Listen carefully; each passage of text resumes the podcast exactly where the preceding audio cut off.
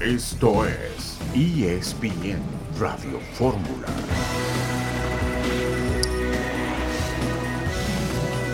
Hola, ¿cómo están? Un gusto saludarles. Bienvenidos a ESPN Radio Fórmula. Es un lunes muy especial. Estamos ya arrancando el mes de octubre. Es el día 3 de octubre y aquí nos encontramos con el torneo mexicano de la primera división en su fase regular ya concluido, con eh, una jornada de la NFL que resultó súper espectacular, la número 4. Hoy concluirá con el duelo entre los Rams y los 49ers. Iremos con John Sutcliffe a California para conocer detalles de ese partido.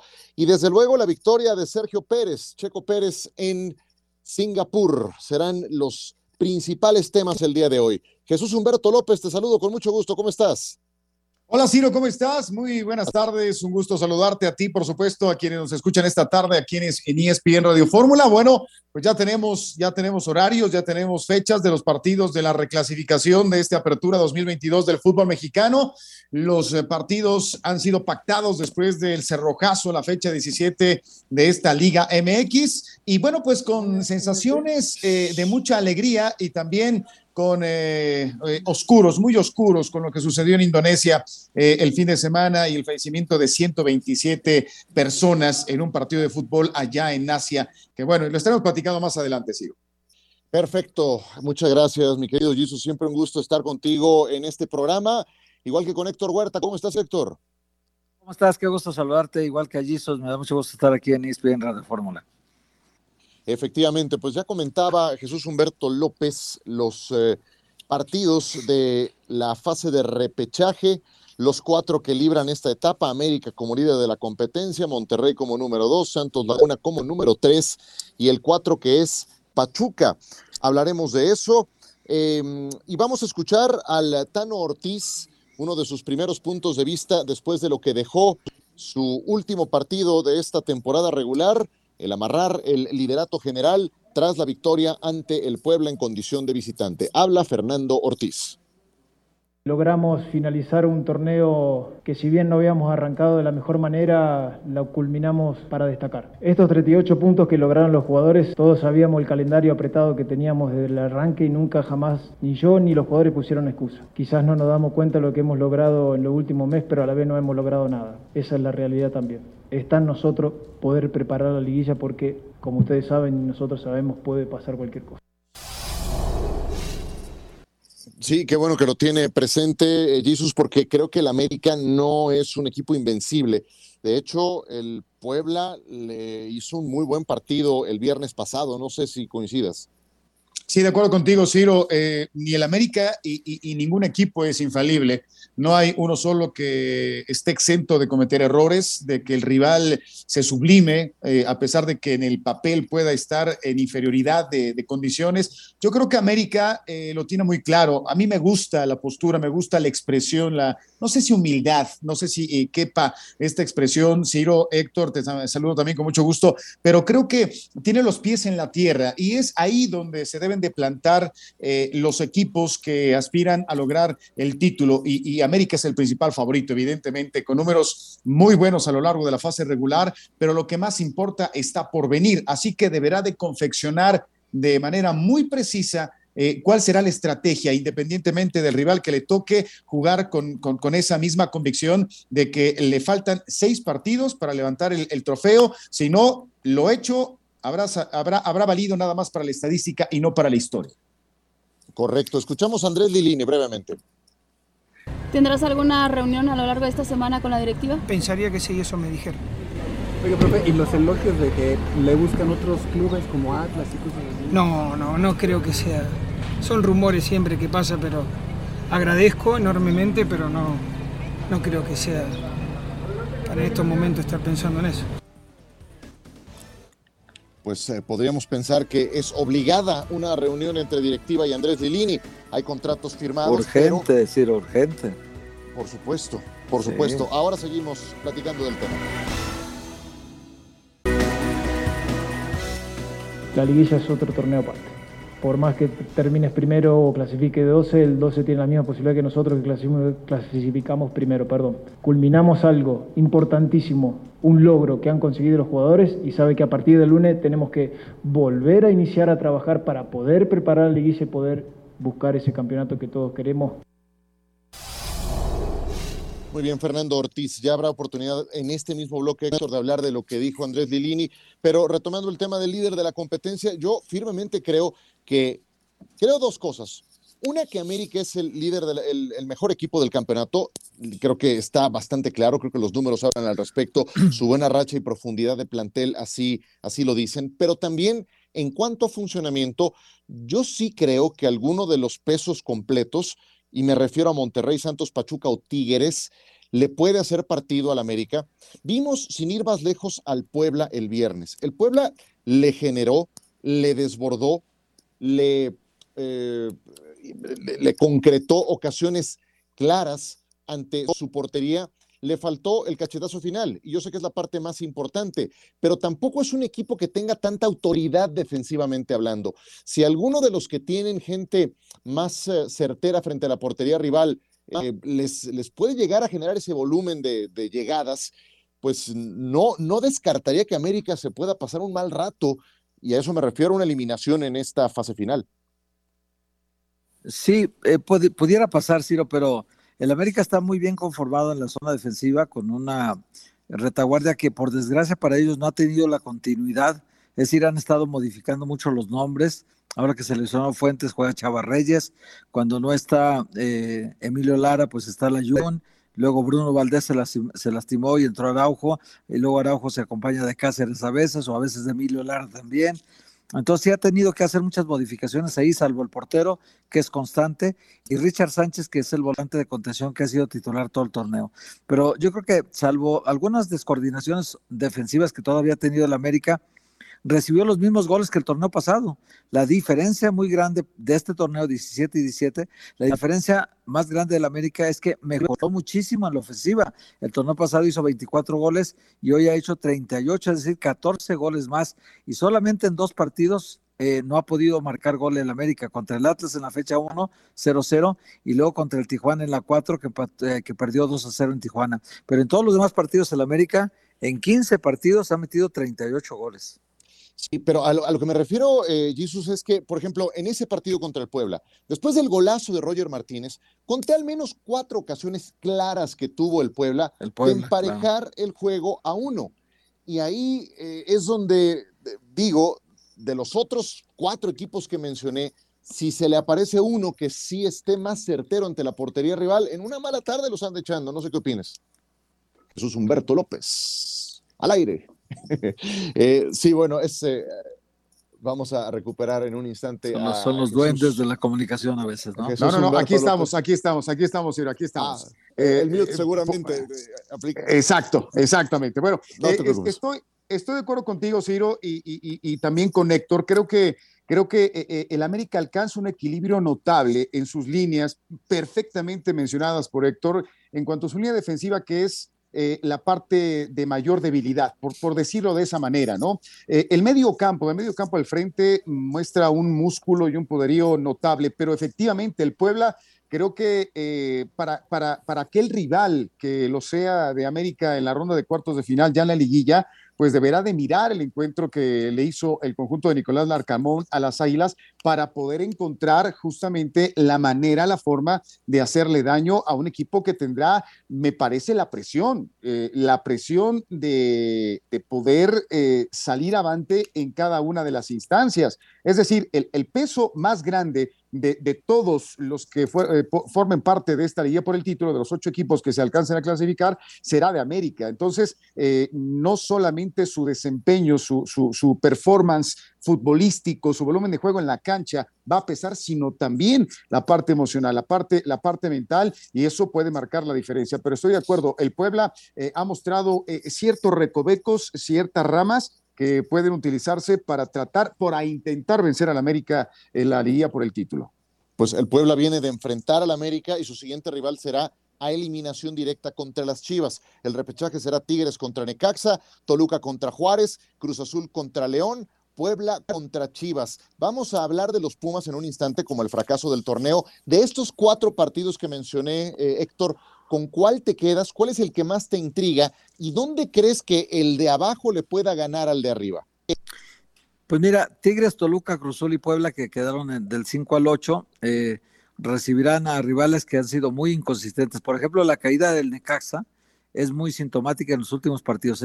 Trae, un, trae una caída libre que nadie la puede detener, la del Necaxa, eh, a pesar de que arrancó muy bien el torneo y que Mm, uno de sus goleadores, eh, Batista, alcanzó una buena cifra de goles en este torneo, pero Milton Jiménez ya no fue el socio de él en el ataque para hacer esos goles que necesitaba el Necaxa.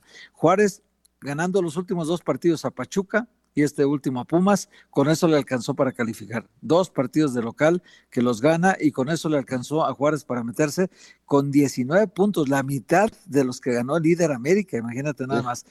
El León, que ha sido un equipo muy bipolar, que lo mismo puede ganar jugando muy bien que, perder jugando muy mal.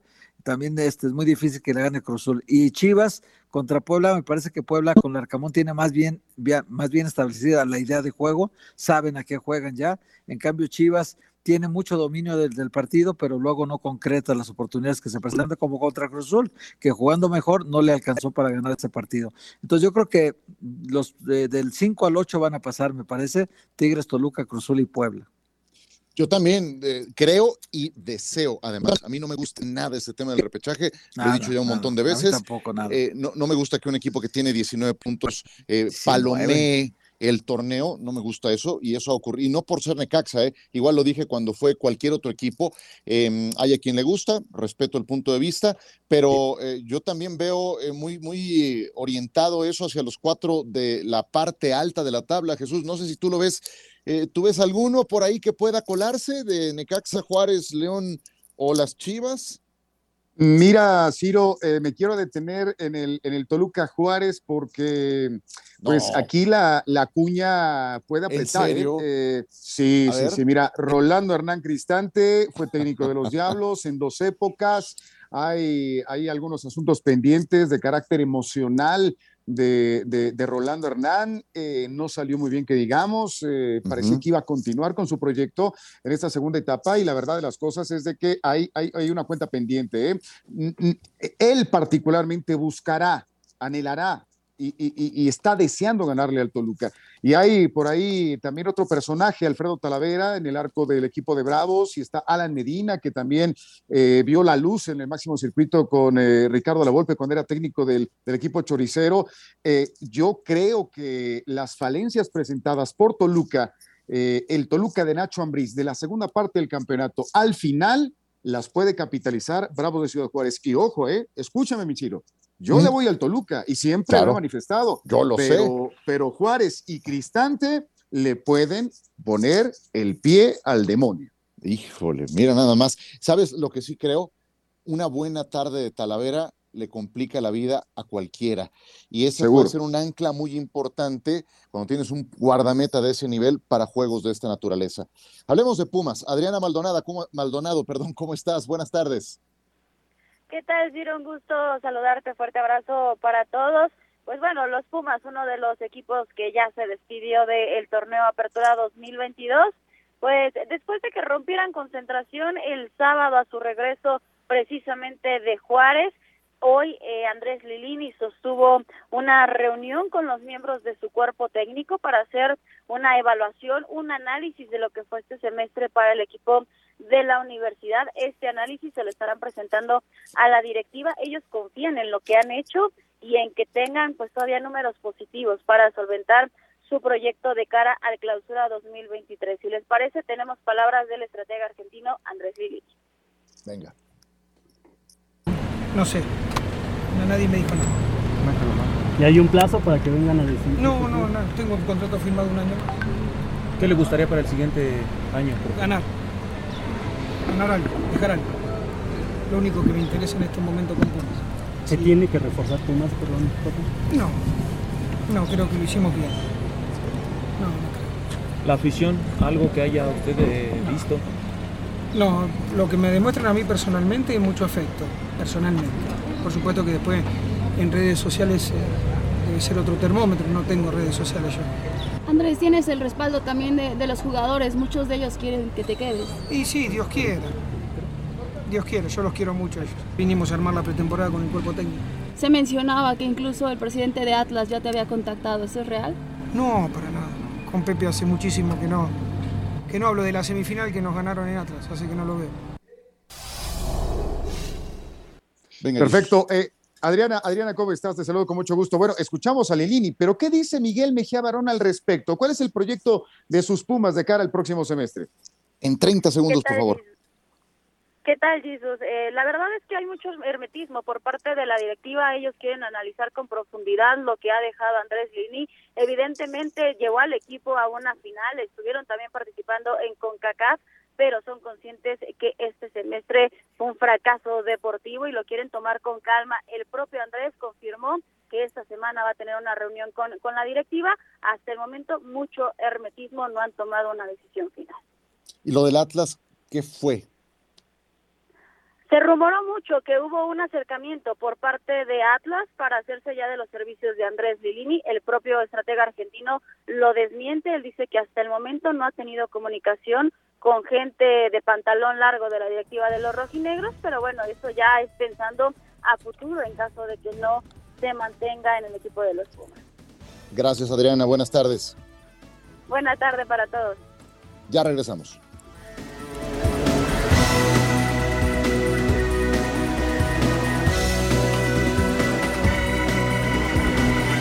Pasión, determinación y constancia es lo que te hace campeón y mantiene tu actitud de ride or die baby.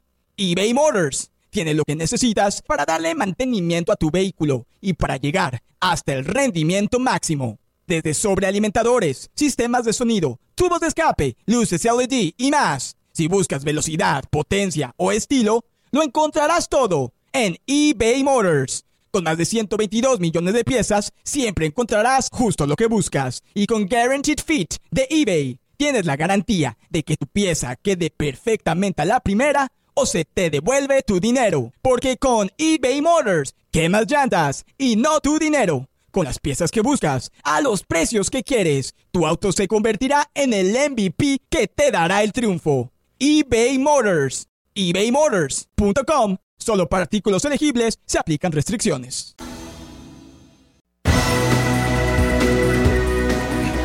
Es ESPN Radio Fórmula, regresamos Héctor Huerta, Jesús Humberto López, Ciro Procuna.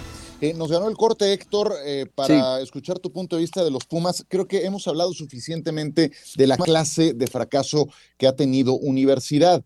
También hace unos días el Atlas anunció que no continuaría Diego Martín Coca como entrenador para la próxima temporada. ¿Hacia dónde están enfocando sus baterías los rojinegros para eh, el futuro entrenador? Lilini podría ser una posibilidad, porque también puede ser viable que no continúe en universidad. Bueno, puede ser también que venga Pedro Caiciña, que es parte del grupo, que lo quieren mucho en, en Orlegui. Le fue muy mal con Santos el torneo pasado, lo cual es otra, otro elemento a considerar, porque ahorita para Orlegui la prioridad no es el Atlas, es el Santos. Y entonces eh, este torneo fue terrible para el Atlas. Imagínate, eh, Furch lesionado todo el torneo y mandaron de refuerzo a Jesús Osejo, que bueno, pues Dios, Dios mío, ¿no? Que es centro delantero para el Atlas. Entonces, el bicampeonato del Atlas es de los, de los mayores fracasos que recuerdo de un bicampeón, que el torneo siguiente termina en el lugar 17 de la tabla, ¿no? Y entonces, en la cortina de humo que pusieron para esconder este gran fracaso, que es mayor que el de Pumas, es este, pues homenajes y homenajes y homenajes y homenajes para, para Diego Coca, ¿no? Poco faltó para que le dieran la, la, Minerva, pues la Minerva es Chiva. Entonces poco faltó para que le pusieran una estatua ahí en el Monumento de los Niños Héroes también, ¿verdad? Ahí Hombre. junto a, a, todos los cadetes del, que defendieron el castillo de Chapultepec, ¿no? Hombre. Entonces, el caso es que, que sí escondieron muy bien el fracaso los de Orlegui, ¿no? El, el de Pumas yo lo veo, Ciro, más grave todavía porque eh, para, para el propio Pumas, ¿no? Estos 14 puntos no se comparan con los que el torneo pasado hizo 22, quedó colocado en el lugar 11, calificó a repechaje también, pero lo de Pumas en la parte defensiva, eh, terrible, ¿eh? En cuanto se fue eh, Talavera, que yo creo que era el que tenía que haber conservado, el torneo pasado Pumas recibió 21 goles y ahora recibió 31, exactamente 10 más y luego también eh, solo, solo metió 21 goles y el torneo pasado había metido 24. Es decir, en la parte ofensiva más o menos tuvo parejón, pero en la defensiva sí fue una de las defensas más goleadas del campeonato. Y Lilini no, no podemos dudar que este es el mejor plantel que le ha armado la directiva desde que llegó al equipo. Entonces, por lo tanto, se, se potencia el fracaso al decir que este Pumas eh, quedar en el lugar 16 de la tabla con apenas 14 puntos de 51 disputados, pues es un tremendo fracaso del equipo y, y la continuidad de Lilini yo sí creo que está en duda. ¿eh? Eh, sí, es muy probable, digo, 14 puntos, imagínate, eh, su primer torneo, que fue la Apertura 2020, hizo 32 y llegó hasta la final, Exacto. siendo Alfredo Talavera su hombre más importante. Precisamente por eso lo que le decía a, a Jesus en el, en el bloque anterior, ¿no? Una buena tarde de Talavera le saca un susto a cualquiera en una fase final, más aún en un juego a eliminación directa. Tiene que haber un cambio en Pumas y también creo que está probado que la mancuerna Miguel Mejía Barón Lilini ha funcionado. Yo mantendría ese binomio y le movería al plantel lo que tuvieran, lo que ellos dos consideraran en consenso que corresponde hacer. Escuchamos a Uriel Antuna de Cruz Azul. Cruz Azul también se metió a esta etapa de repechaje como séptimo y va a enfrentar a León. Debe estar siempre arriba en los, en los primeros lugares, eh, peleando eh, los primeros lugares y bueno, por una u otra circunstancia en este torneo pues no pudo pasar, pero creo que Cruz Azul siempre está arriba y como dices, este es un partido muy importante donde Cruz Azul tiene que dar ese golpe de autoridad y decir que estamos listos para pelear e, ese título y vamos a ir por ello. Una vez estando dentro del repechaje, sabemos que cualquier cosa puede pasar, y creo que una vez también estando dentro, nadie se va a querer topar con nosotros, ¿no? Entonces creo que hemos estado yendo de menos a más. Desde el 27 de agosto, Cruz Azul es el segundo equipo que más puntos ha logrado, 16, solamente detrás del América, que hizo 19. Dice Antuna, nadie querrá enfrentarse a nosotros. Eh, entiendo el concepto, Jesus. Eh, un equipo que cierra así se hace muy peligroso en la liguilla pero yo no veo tan peligroso a este Cruz Azul. ¿Tú sí?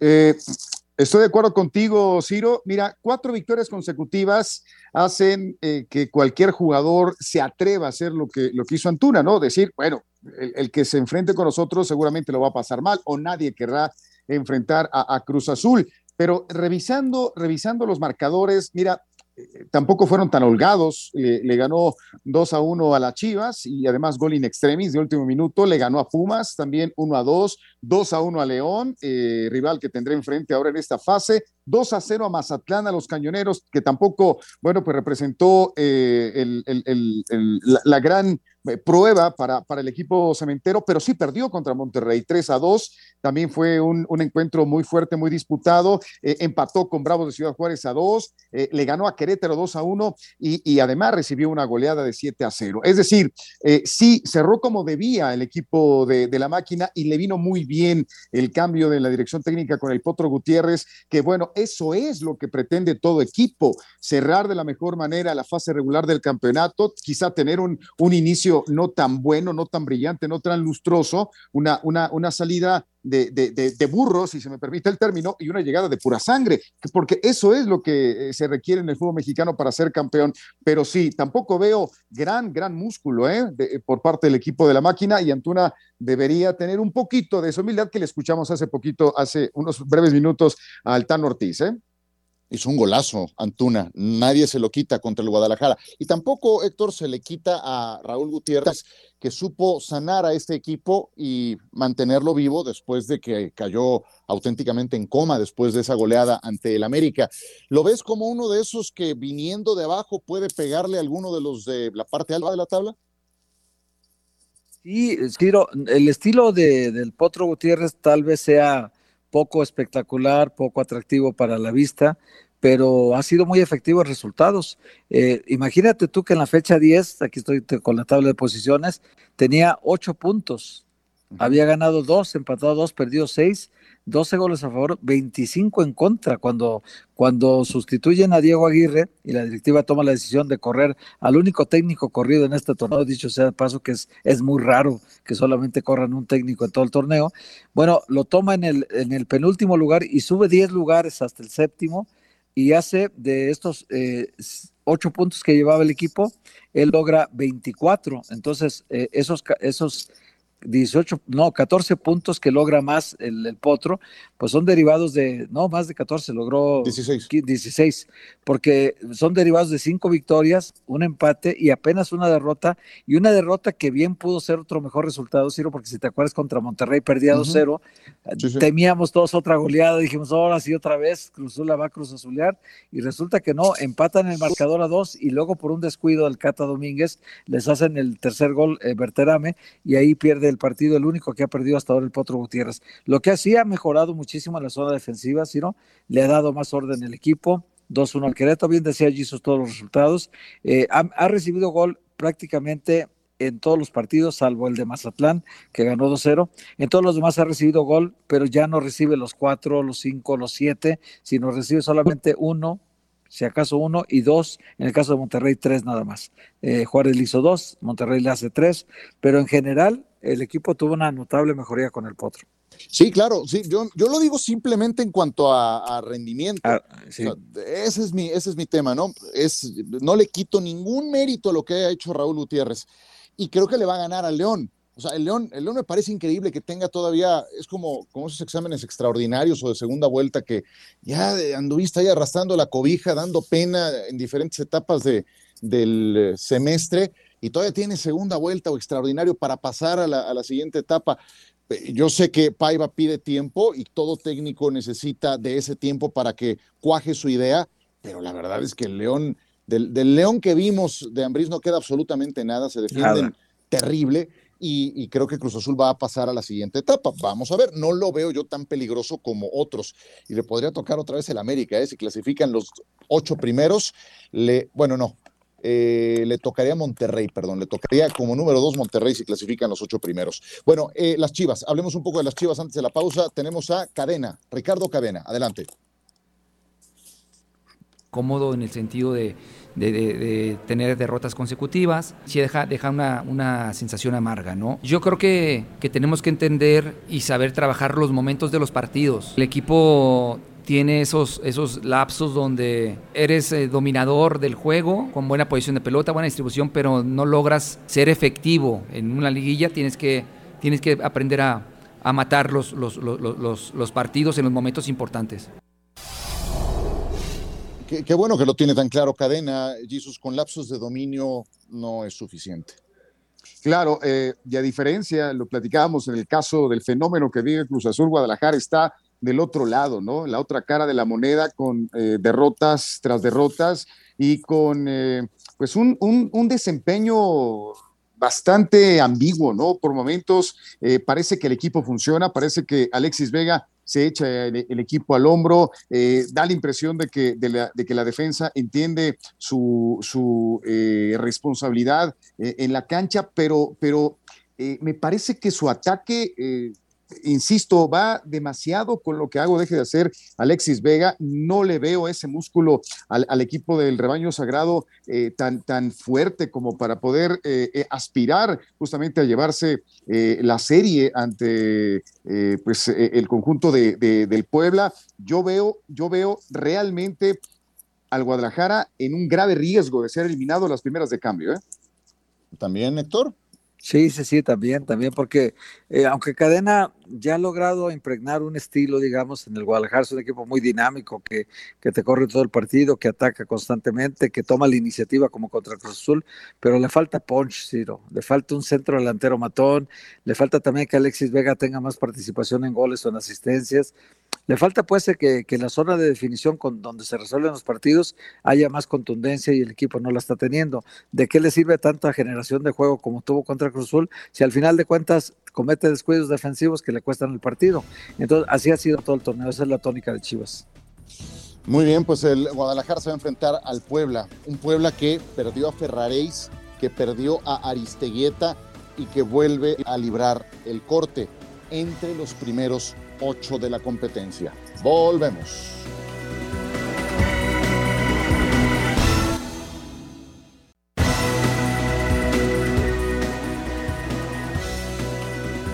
Muy bien, regresamos con ustedes a ESPN Radio Fórmula. Son las 3 de la tarde con 38 minutos tiempo del centro de México. Eh, vamos a ir en un instante con John Sutcliffe. ¿Algo que quieran agregar del cierre del torneo? Héctor, Jesus, del campeón de goleo, de los cuatro que van a descansar. ¿Algo para cerrar, Héctor?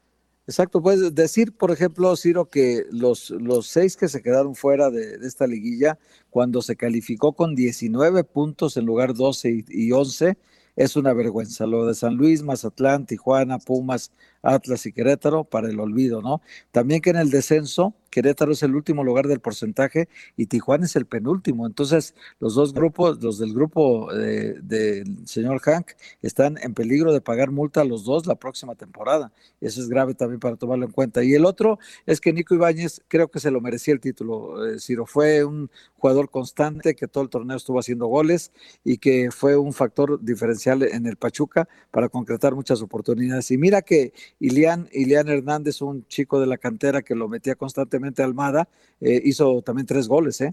El centro delantero del Pachuca, digamos que hizo 14 goles entre uno y otro, pero los 11 de Nico le dan el título de goleo. Y qué lástima por Henry Martín, que hubiera sido un momento muy bueno para él en su vida y en su carrera, haber terminado como campeón goleador junto con Nico Ibáñez, pero pues no se pudo. Y Henry Martín ha hecho el mejor torneo de su vida en cuestión de goles, pero no logró el título de goleo. ¿Algo para cerrar, mi querido Jesus?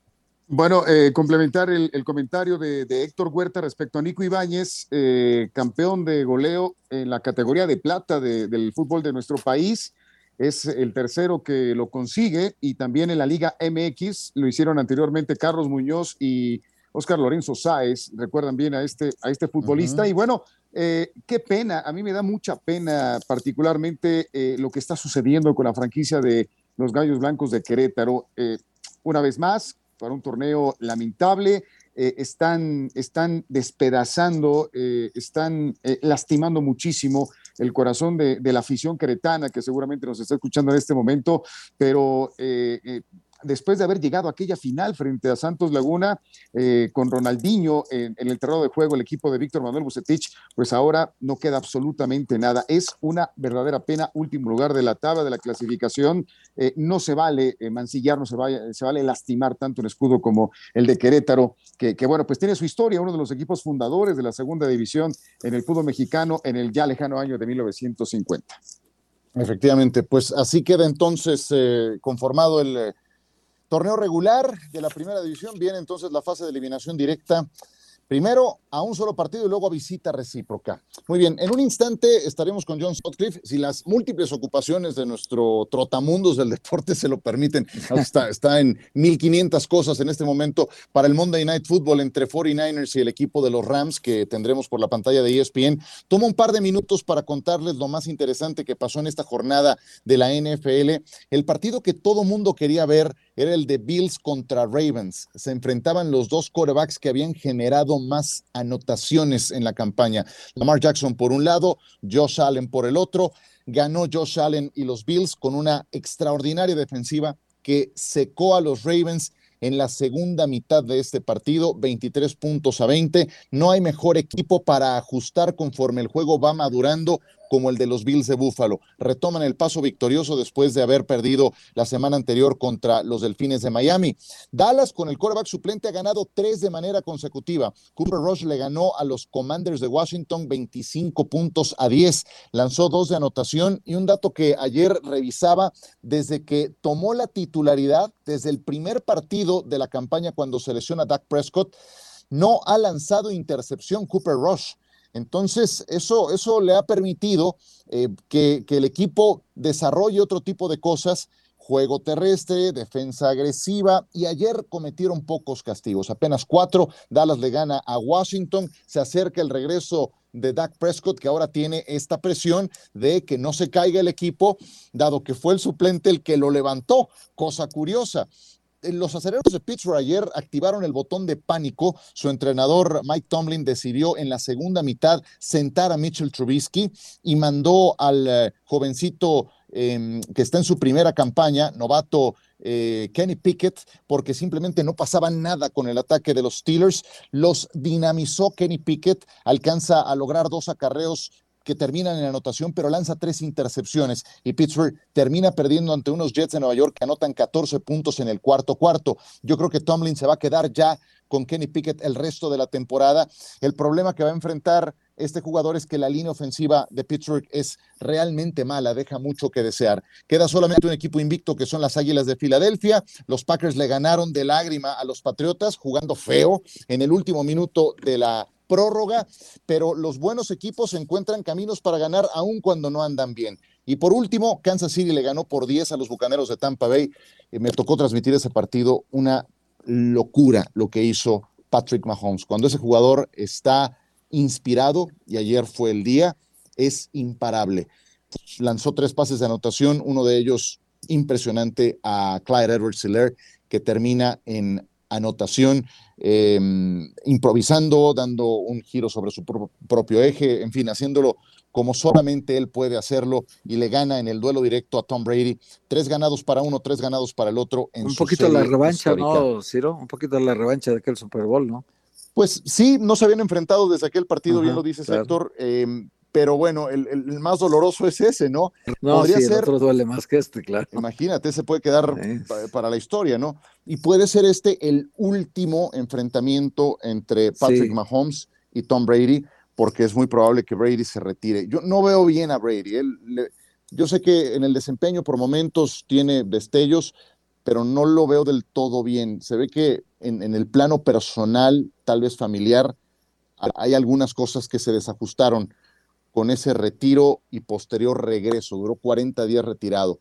Entonces creo que eso, pues le está haciendo ruido en la mente. Es la leyenda del, digamos, de los corebacks contra el futuro de, la, de, esa posición, ¿no? Porque Mahomes está llamado a hacer todavía cosas muy, muy interesantes en su carrera, ¿no? Sí, fíjate, eh, Patrick Mahomes, que cumplió recientemente 27 años de edad, a esa altura de su vida, Tom Brady ya había ganado tres Super Bowls. Mahomes lleva uno. y justamente Brady le frustró la posibilidad de ganar el segundo. Y más que Brady, pues la defensa de los, de los Bucaneros, que, que estaba tremenda en aquella época. Bueno, eh, sí, mi querido Jesus, adelante. Te quería comentar, te quería comentar algo, mi, querido Ciro, antes de pasar a la Fórmula 1 y escuchando atentamente eh, la expertise tremenda que tienes en la, en, la, NFL, en el, en el fútbol americano. Eh, la semana pasada o antepasada estaba igualmente aquí en este espacio y se encontraba John Sutcliffe y le preguntaba respecto al real alcance de los Dallas Cowboys con este Cooper Rush, que, bueno, tú lo comentaste, está haciendo muy bien las cosas, está eh, tomando pues un liderazgo importante en el equipo de, los vaqueros. y él, él decía que cuando ya los, vaqueros se enfrenten a rivales de mucho más punch, de mucho más peso, eh, si se mantiene Cooper Rush, eh, este no va a dar el ancho. ¿Tú compartes la opinión de, John Sutcliffe en ese sentido? Eh, te, lo comento particularmente porque pues, Rush le, está haciendo bien y, habría que darle el beneficio de la duda, ¿no? Sí, yo creo que, mira, los Commanders son un equipo bastante malito. Eh, están con uno ganado, tres perdidos actualmente. Eh, y hay quien piensa que con Dak Prescott le habrían hecho no 25, 35 o más puntos en, un juego como el de ayer. Eh, yo sigo pensando que Dak Prescott es el coreback titular de este equipo, que es mejor que Cooper Rush. A lo mejor no es tan superior como podríamos pensar. Yo siempre he creído que Dak Prescott no está ni en el primero ni en el segundo peldaños de los mejores mariscales de campo de la NFL. Está en el tercer peldaño y eso le da para ser tal vez el decimoprimero, decimosegundo. Cooper Rush tal vez no está tan lejos de esa posibilidad, pero sigo pensando que Prescott es el mejor. Ahora, a Dak les va, le van a tocar juegos bastante bravos en adelante.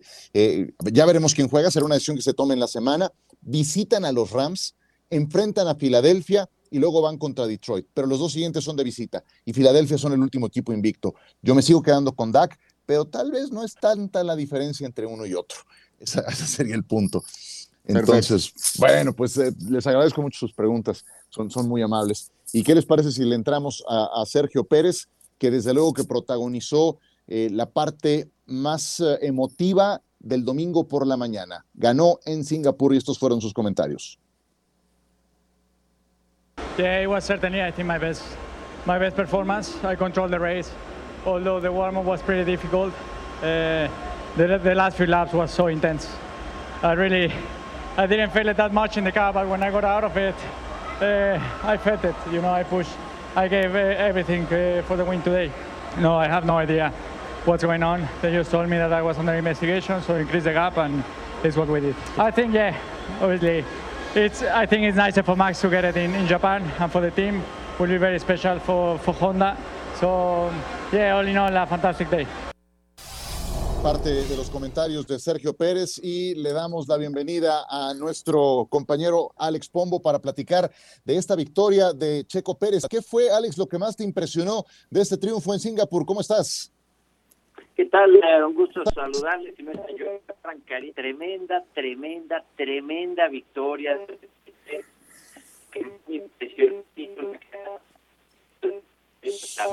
A ver, Alex, disculpa la interrupción. Vamos a, a recuperar la comunicación contigo porque no, no te estamos eh, eh, entendiendo con claridad.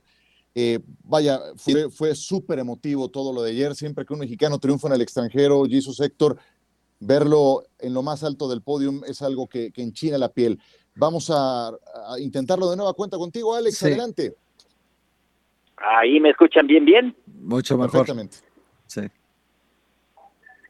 Eh, Adelante. Mira, eh, la verdad es que fue una gran victoria, fue tremenda, tremenda victoria la de Checo y la verdad es que desde el momento del arranque impresionó.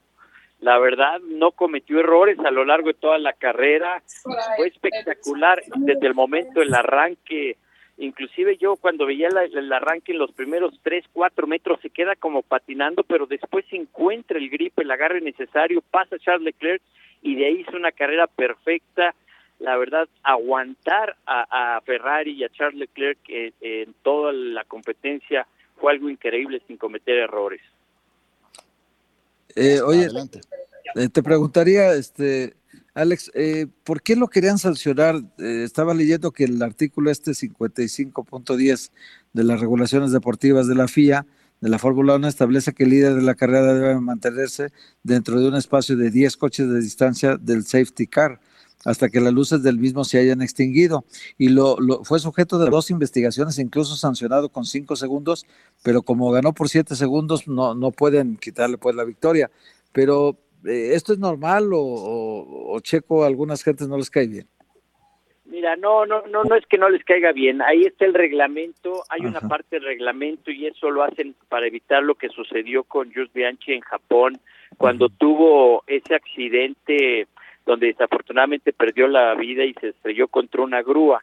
Aquí eh, realmente el reglamento, como dice, son 10 autos, eh, pero es algo ilógico por parte de la FIA. Inclusive Checo, cuando vimos que se acerca al auto insignia, es eh, cuando tú vas a muy baja velocidad, se baja la presión del neumático, se baja la, la temperatura y automáticamente baja la presión.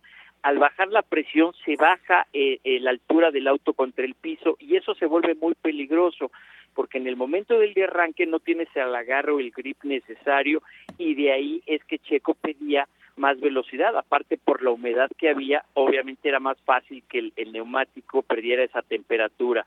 Ahora, por el otro lado, la distancia de los 10 autos también es por cuestión de seguridad, pero la verdad es que es una regla muy ilógica, muy difícil y creo que al, al final Checo, inclusive en la última parte cuando le avisan que va a ser penalizado con esos cinco segundos, él imprime un ritmo de carrera como si fueran vueltas de clasificación para, para precisamente no dejar duda.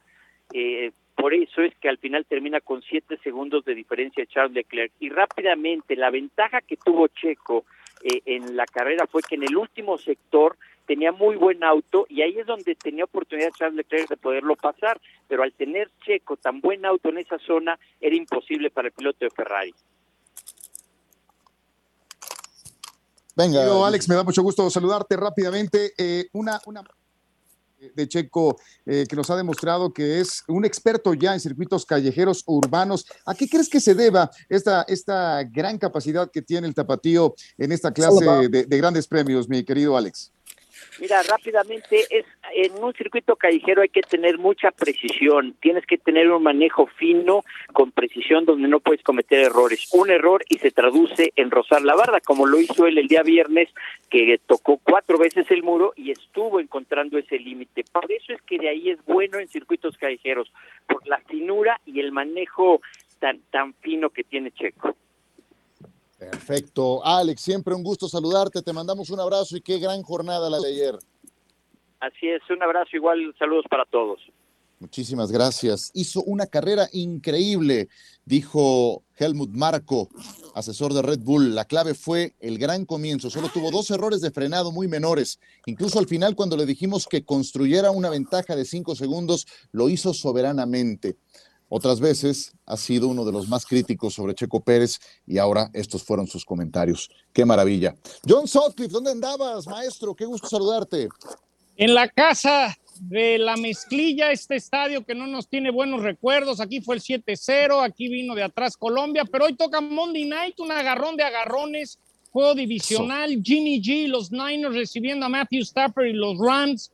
Son esos partidos físicos en las trincheras hasta George Kittle dijo, es el partido más violento que jugamos cada año que nos enfrentamos a los Rams. El año pasado eh, se enfrentan para el pase al Super Bowl, ganan los Rams. Un juegazo, Ciro, es ligeramente favorito San Francisco por dos puntos y medio. Jimmy Garoppolo habrá tenido más tiempo para repeticiones con el primer equipo esta semana. Él dice que fue muy honesto, que acabó con el brazo cansado de partido completo, no tuvo entrenamientos previo a la temporada por la operación del hombro y le metió acelerador durante la semana, pero tampoco quería llegar con el brazo muerto. Es un hecho que Garapolo no está en forma, es como el pitcher que necesita repeticiones. El que dicen que ya está al, 100% es George Kittle. Y también tengo mis dudas, Ciro, compañeros, con Matthew Stafford, eso de tendonitis en el codo derecho, dice que, que está al 100, que el año pasado estuvo batallando toda la temporada con ello, pero el actual campeón del Super Bowl ha lanzado más intercepciones que touchdowns hasta el momento. Así es. Y los Rams han cometido siete intercambios de balón. ¿No se te olvida algo, John, antes de irnos? Los esperamos esta noche desde la casa de la mezclilla. Es lunes, es Monday Night. Como Monday Night. Pablo, Lalo y John. Monday Night por ESPN y también por Star Plus. Monday Night. Éxito en la transmisión. Nos saludamos en NFL Live, John. Gracias. Un abrazo. Abrazo. Inconfundible el sello de Don John. Gracias, don Héctor. Un abrazo. Gracias, Ciro. Un abrazo también para Jesus. Querido Jesus, gracias. Igualmente, gracias. Abrazo, Héctor. Abrazo, Ciro, y a todas y a todos. Que pasen muy buena tarde. Será hasta la próxima.